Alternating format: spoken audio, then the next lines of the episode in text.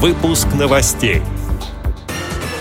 Всероссийское общество слепых и Котловский химический завод подписали соглашение о сотрудничестве. В Армавире впервые прошел отборочный тур международного благотворительного фестиваля «Белая трость». Для молодежи Перми подготовили танцевально-развлекательную программу «Снеговоз». Сотрудники КСРК ВОЗ выступили на семинаре Российского футбольного союза. Далее об этом подробнее в студии Анастасия Худякова. Здравствуйте!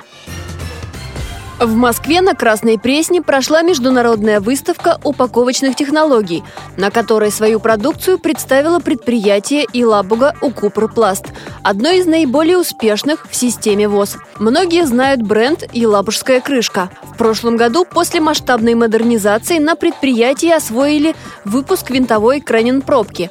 По приглашению организаторов выставку также посетил вице-президент ВОЗ Владимир Сипкин. На встрече подписано соглашение с Котловским химическим заводом о закупках лакокрасочных материалов тремя предприятиями. Как отметил вице-президент ВОЗ Всероссийскому обществу слепых, такое соглашение даст новый импульс для увеличения объемов продаж и создания новых рабочих мест. Также во время работы выставки прошли переговоры с представителями ряда европейских и китайских компаний, сообщает пресс-служба ВОЗ.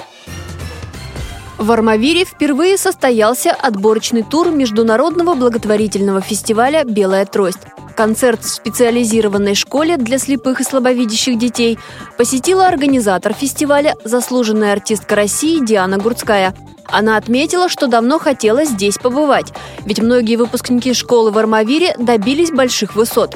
Номера на отборочном этапе представили ученики и выпускники специализированной музыкальной школы, а также школы-интерната номер 3.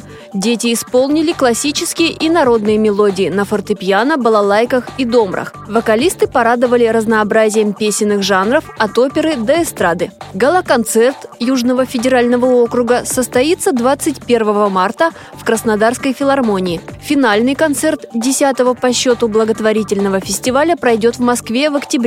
Он приурочен к Международному дню белой трости. Танцевально-развлекательную программу «Снеговоз» подготовили для молодежи Пермской городской местной организации ВОЗ.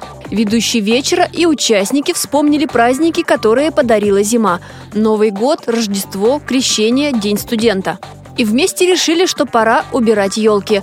Команды на скорость снимали с них новогодние шары, с повязками на глазах лепили снеговиков, бросали игрушечные снежки.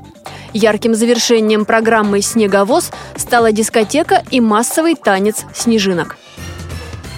Российский футбольный союз провел семинар для сотрудников клубов, которые работают со зрителями с инвалидностью.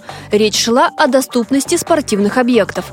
Участники поделились своими наработками в этом направлении. На встречу также пригласили общественные организации инвалидов. Сотрудники культурно-спортивного реабилитационного комплекса ВОЗ говорили в частности о трансляции футбольных матчей на официальной интернет-радиостанции, о работе в рамках чемпионата мира по футболу и о подготовке тифлокомментаторов, рассказал главный редактор «Радио ВОЗ» Иван Онищенко вся работа семинара, она была построена в таком интерактивном, что ли, режиме. Наш интерактивный блок, он заключался в трех моментах. Мы предложили попробовать почувствовать то, что чувствует зритель незрячий, если ему не дается тифлокомментарий. Мы сделали очень мутное изображение, был интершум, да, крик стадиона, какие-то удары там по мячу. Что происходит на поле, непонятно. Потом показали то же самое, но с комментарием.